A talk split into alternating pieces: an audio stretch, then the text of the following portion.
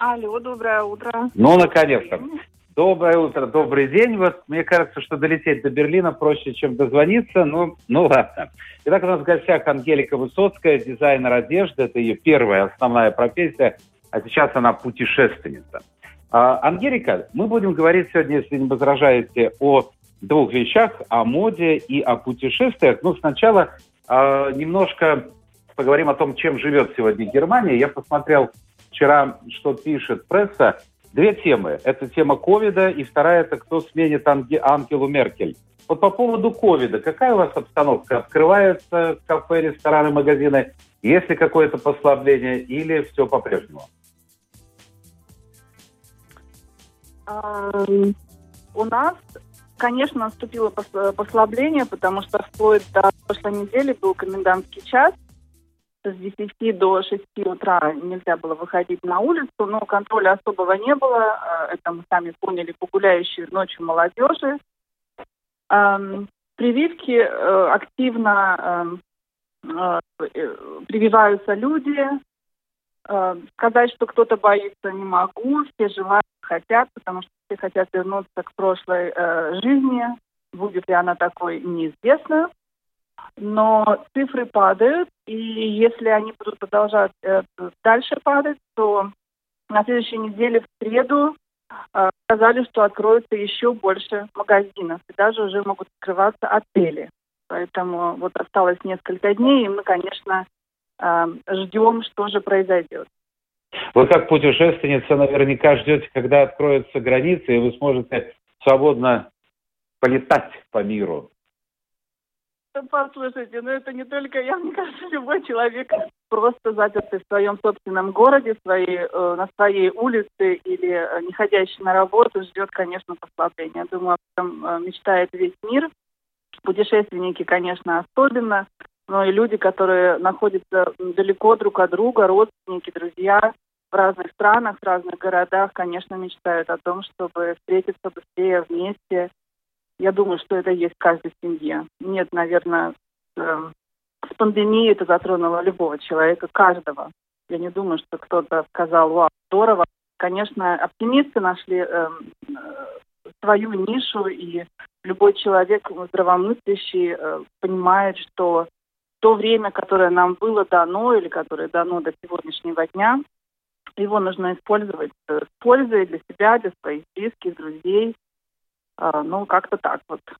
И вторая тема, которую я обозначил, о чем пишет э, немецкая пресса, это кто же будет наследником госпожи Меркель. А вот в вашем окружении, в вашей семье э, интересуются люди о политике, или она где-то на втором, на третьем плане? Э, мой муж очень активно интересуется политикой. У нас дома нет телевизора, ну, никогда не было, на это у нас никогда не было времени. Э, интересуется из э, сетей. И, в принципе, он всегда у меня политинформатор. В свое время это был мой папа, а сейчас это мой муж. То есть все, что происходит в мире вот на данный момент, там в Израиле какие-то сложности, ну и вообще политическая ситуация, это все у меня Э, у меня есть свой собственный информатор. Насчет э, Анжелы Меркель, кто будет, ну, это вообще, на, на, думаю, никто не способен э, предопределить. Все очень противо, противоречиво. Э, посмотрим. Мы все, как говорят, но и верим, все очень э, ждем, что же будет. Вы упомянули папу. Я так предполагаю, что папа был строгим политинформатором. Очень. У меня папа... Ну, давайте расскажем, кто был ваш папа. Давайте. У меня папа офицер, эм, он служил в Германии, здесь родилась я, в городе Потсдаме, это недалеко от Берлина, э, в небольшом военном поселке, в котором я уже была несколько раз, это заброшенное место сейчас. И э, папа мой военный, очень строгий, дисциплинированный человек. А, хотел он мальчика, родилась девочка, поэтому всю свою всю свою энергию направил на то, чтобы воспитать такого человека слова, кем я являюсь. Иногда, конечно, это очень... Но получилось? Получилось? Получилось. Я думаю, что получилось даже чересчур. Я строга к всех, строга к своим близким. Ну, это все смешно, конечно, да, конечно, военное воспитание или когда человек в военной семье, я думаю, те, у кого военные есть э, внутри семьи, меня поймут.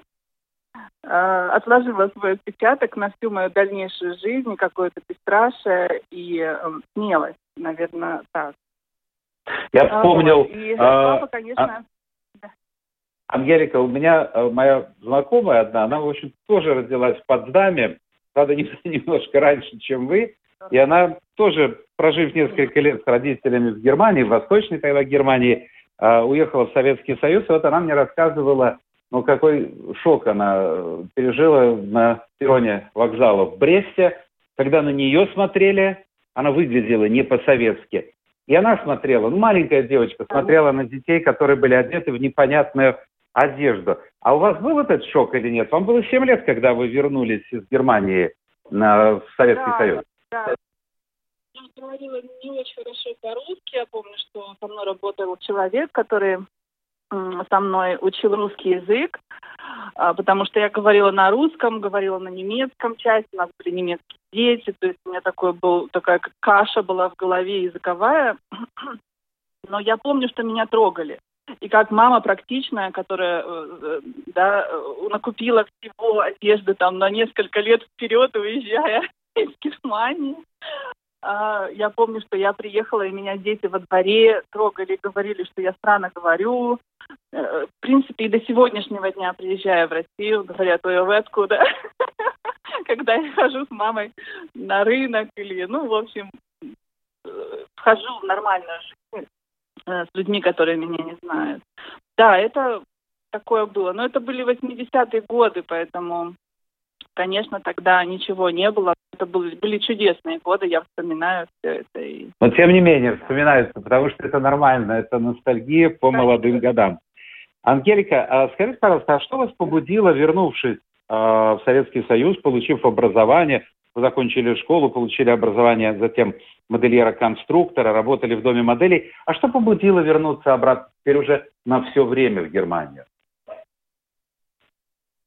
Э, мои родственники, у меня бабушка из поволжских немцев, и бабушка рано, к сожалению, ушла, мне было 20 лет, но ее родственники, братья и сестры вернулись в Германию, и вот к ним-то э, я и поехала в гости по приглашению.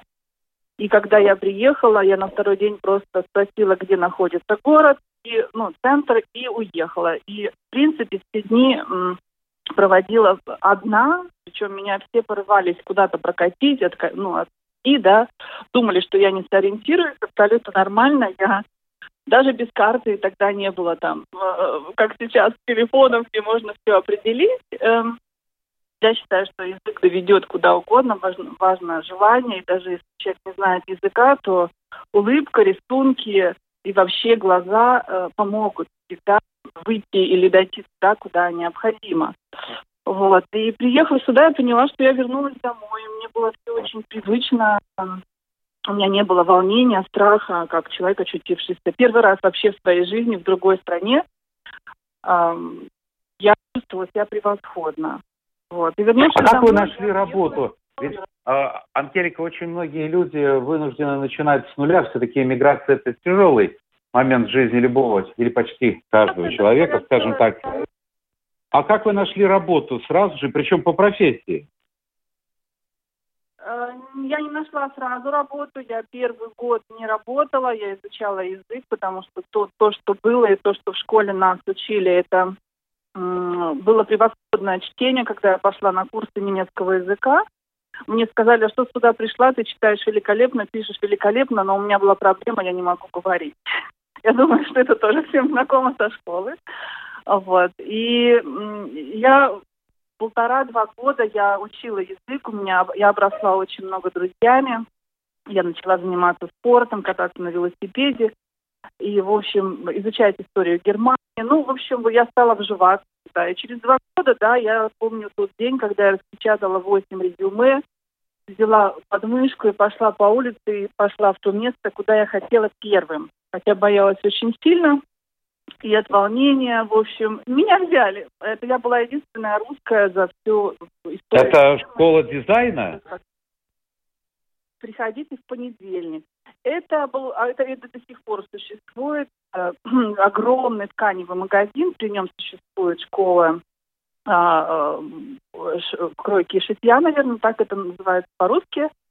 И э, ткани, выкройки, в общем, все, что касается fashion, да, там устраиваются fashion-коллекции э, учеников. И я работала в этой школе, э, делала э, и выкройки, помогала тем, кто не понимает, и рассказывала о моде, история костюма при этой дизайн-школе. Я знаю, что вы 10 лет работали э, в доме Прада менеджером в отделе. А, а чем вы занимались там? Чем я занималась? Люди. Это люди, которые, э, женщины, мужчины, э, покупатели, которые, конечно, любят и э, акцептируют эту марку и себя с ней очень хорошо идентифицируют. И люди с утра до вечера это люди. А как? Мода. Это общение. А, кстати, Ангелика, вы не видели фильм или, может, книгу читали «Дьявол носит Прада»? Ну, естественно, многие ассоциируют это с Прада, это просто имя взято оттуда. Но, по сути, fashion-индустрия, она такая, она очень быстрая, она очень активная. Вот меня, у меня интересует вопрос, насколько то, что там показано в фильме и в книге, соответствует реальности? Вот этот мир глянцевых журналов, мир, мир домов высокой моды. 50 на 50, я скажу так. Как в любом фильме, эта тема немножко утрирована, она, ну, там, сюжет совершенно другой, да. Но на самом деле так, э, это как вихрь, он, который вас крутит, крутит, и вот вы в этом крутитесь. То есть вы не можете представить, что вы придете на работу, будете спать, отдыхать, болтать с коллегами, и вот проводить так праздно свой рабочий день. Это совершенно не так. Это все очень активно, это остается по сей день. Я думаю, что это в любом таком э, люксовом э, бутике. А вот, кстати, вот насчет люксовой э, бутик, люксовая одежда, а сами вы предпочитаете какую одежду? Я, я все мешаю. Я считаю, что искусство костюма, одежды – это миксовать. Это, самое, это и есть искусство. Мешать цвета, мешать даже стили иногда. А, на самом деле мода на сегодняшний момент такая свободная, нельзя назвать течение, одевайте все, что хотите. Главное, чтобы это человеку все подходило и ему нравилось. Тогда э, он и вести себя, и тело будет э, с ровной спиной и ше, вытянутой шеей. Э, вот, потому что одеть можно все, что угодно, если человеку это не, э, не идентифицирует с собой, то э, это не будет смотреться так. А вот скажите мне, пожалуйста, все-таки Берлин назвать э, Меккой, э, столицей высокой моды, хотя бы Европы, ну, навряд ли можно. Это не Милан и не Париж. А кто э, покупает э, вот эти дорогие люксовые вещи? Ну, потому что это магазины, которые сосредоточены на небольшом участке. Те, кто бывал в Берлине, знают эту Курфюрстендам, в народе называется Кудом, и перпендикулярные улицы, там Фазаненштрассе, еще некоторые. Обычно, в общем-то, эти бутики, если так смотреть в окно, пустуют. Мне кажется, местные отдают предпочтение другой одежде. Или я ошибаюсь?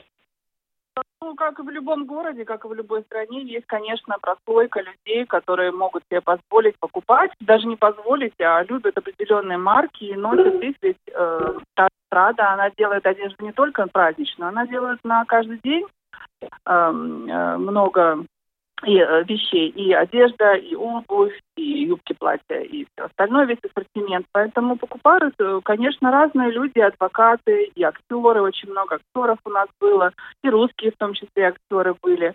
Эм, это повседневная одежда. А, Но повседневная категория люкс. Повседневная категория люкс да. Но это вообще минимализм иногда, да, то есть совсем что-то черное. Вот только знающий знает, что это Прада или там... Ну да. да. Послушайте, Ангелика, а как объяснить то, что э, человек, который впервые попадает в Германию, неважно, в Берлин, в Мюнхен, в Гамбург, в любой город, э, он оказывается даже, удив... скажем так, ну не шокирован, может быть и шокирован, удивлен э, в очень такой простоте в одежде э, и молодежи, и людей среднего возраста. э, все очень одеты в стиле casual, так как удобно, не особенно задумываясь. У меня такое впечатление, что, вот, например, женщины не думают о том, как на них посмотрят мужчины, как оценят их. Вот мне удобно, и я так пойду. Я прав или нет? Это, это вы правы, абсолютно. Это действительно существует в Берлине. Я объездила практически всю Германию. И в этом есть эм, такая изюминка Берлина, потому что приезжает человек, ну, любой, да, вот даже из России строит, как я поеду сейчас в Милан, Риме, вот все приезжают шикарно одетые, и вдруг понимаю, что не нужно ничего, кроме майки и джинс, и человек становится как бы даже внутренне раскрепощеннее и проще. Эм, и за счет того, что Берлин, конечно, является э, центром э, всех культур, национальностей, э, начинается это от одежды, это кухня, это говор, когда вы идете по Берлину, вас могут спросить на любом языке мира, и тут такой микро, микромир получается, да, и в одежде это, конечно, тоже отражается. Эм, люксус, он существует, как вы сказали, на определенных улицах. Это еще и Фридрихштрассе, э, тоже улица есть, да, там, где да, да, да. Да. Вот. А с другой ну, стороны, посмотрите. Ангелика, посмотрите, с другой стороны, э, в Берлин едут э, люди молодого возраста, прежде всего, те, кто в общем-то, э, кому нравится авангардная молодежная мода, вот очень много в том же районе Митте, в Кроицберге я встречал маленьких магазинчиков, в которых совершенно уникальные, мне кажется, очень смелые работы молодых дизайнеров. А вот как так получилось, что молодежная мода, э, здесь действительно Берлин э, даст фору тому же Парижу, я думаю. Ну, я думаю, что именно из-за того, что очень много иностранцев здесь, и э, сама культура, сама история Берлина, э, она же тоже непростая. Многие ее знают. И э, этот город вписан э, один из э, тех городов, которые, наверное, знает каждый ребенок и слышал это имя. И это все отражается, имеет отражение в том числе и в моде. И э, очень много творческих э, людей э, привлекает Берлин. Тут же есть и Кунстхохшуле, где можно изучать историю, историю одежды и фотографию. И, в общем, для творческих людей это целая мека. Да? Да, вот так получилось действительно. Э, чем-то похож, ну, скажем так, европейский вариант Нью-Йорка. Вот это такой плавильный котел. Но, но, но многое меняется в жизни Берлина. К сожалению, и цены растут. А раньше в Берлине цены были ниже, чем в других крупных городах Германии, но все выравнивается. А скажите мне, пожалуйста, а, что произошло в вашей жизни, что побудило, собственно говоря, вас уйти с работы, начать новую, замечательную жизнь, я вам завидую, жизнь путешественника?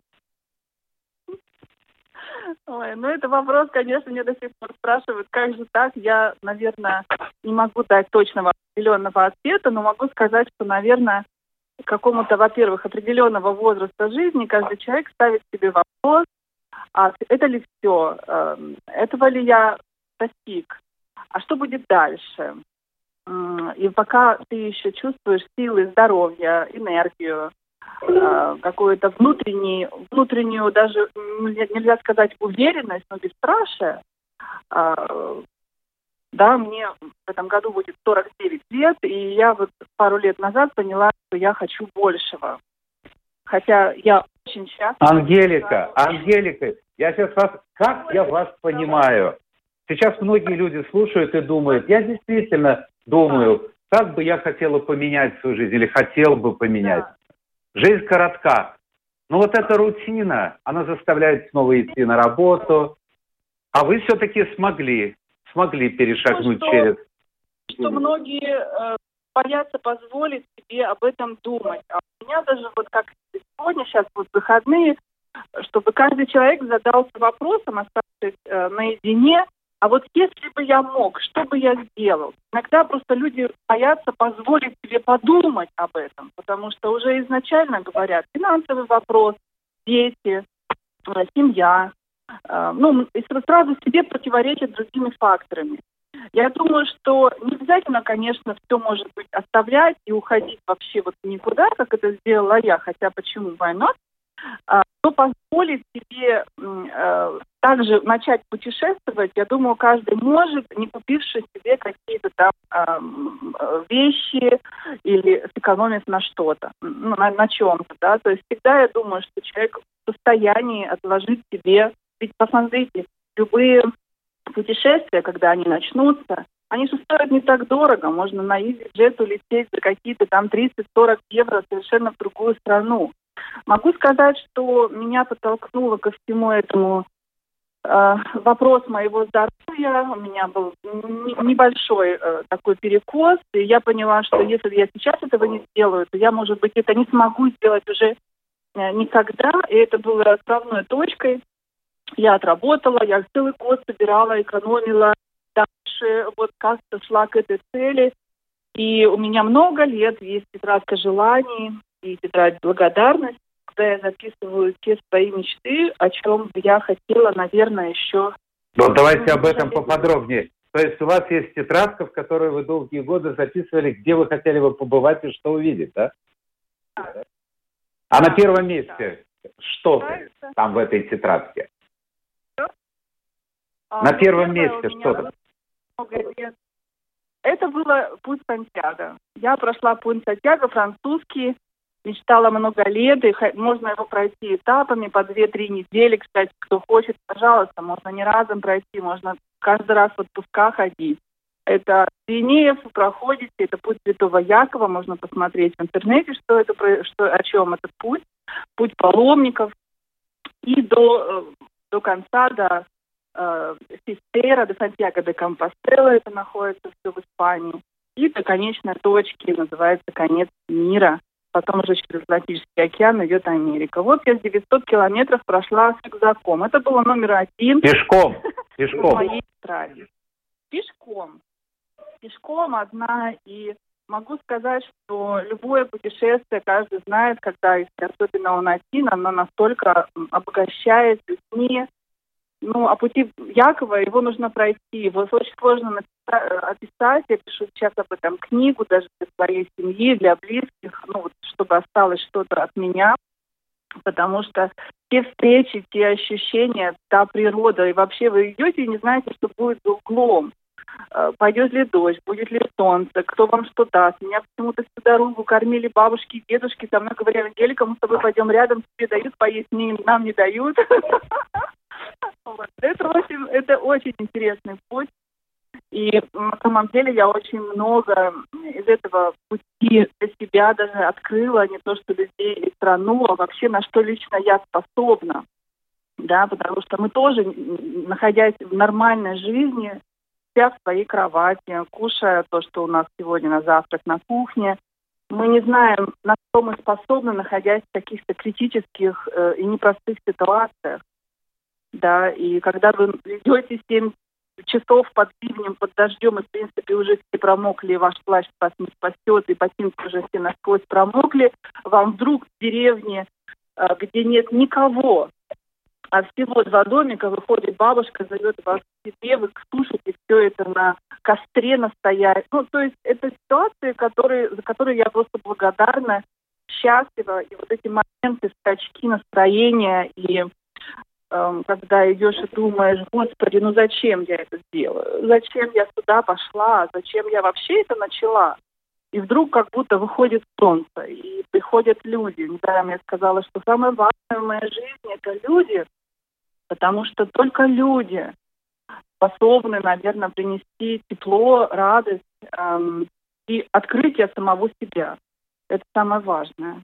Ангелика, а что это были за фототуры. Я знаю, вы побывали в Непале, в Марокко, в Иордании пару лет назад.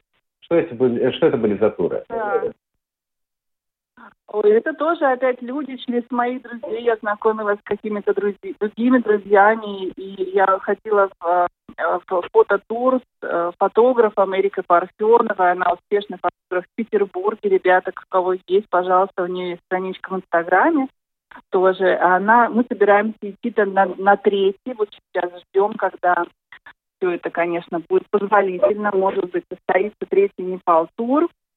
Мы ходили на базовый лагерь на Апурной и э, на Напорне там вокруг ходили. Э, фототур – это группа, когда вы, вы не только идете, вы еще занимаетесь фотографией. То есть вам читают лекции, вам на природе тут же показывают, как работать с камерой.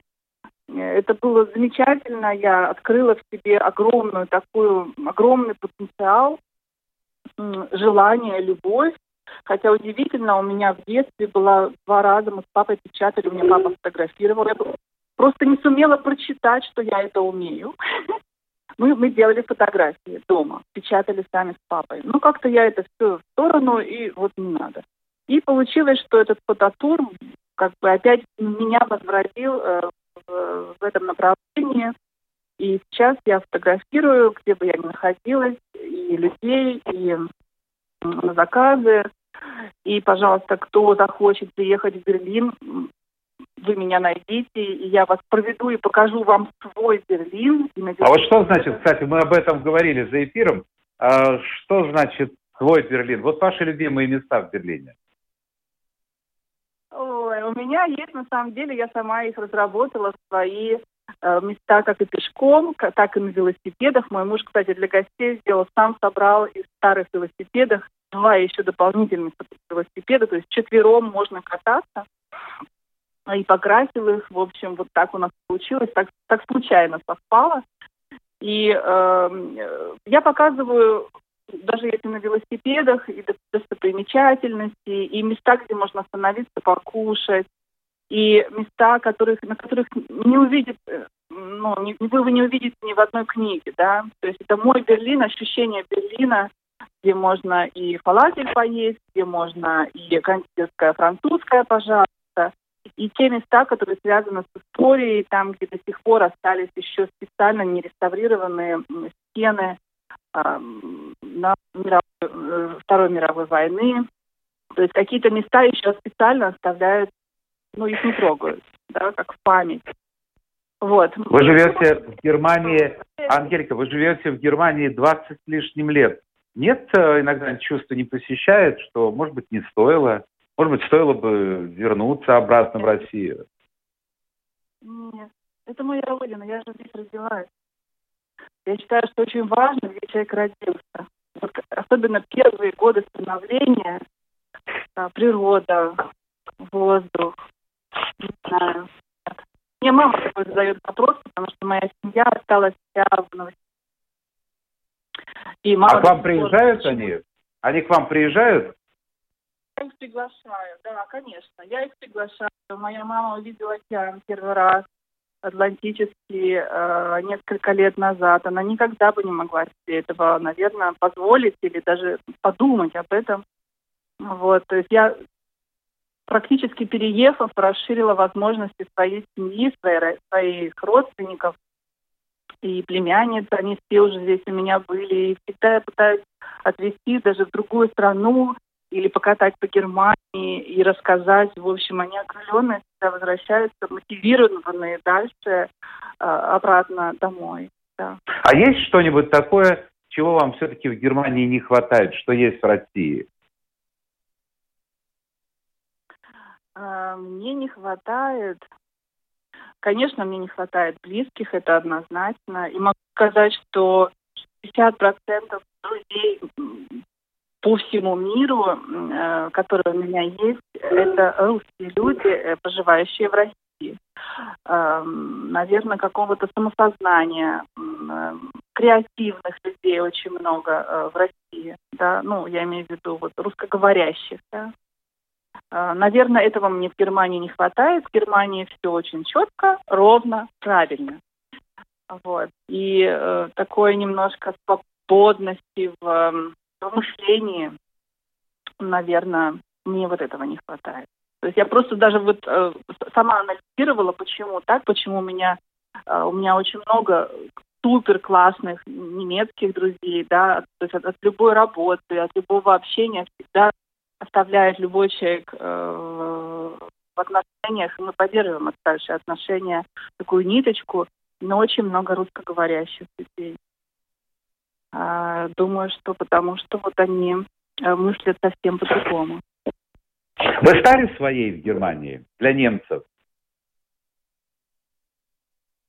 Трудно сказать, но я думаю, что если мне звонит утром э, моя немецкая подруга и говорит, пойдем, э, пройдемся по улице и позавтракаем, попьем кофе, думаю, что да.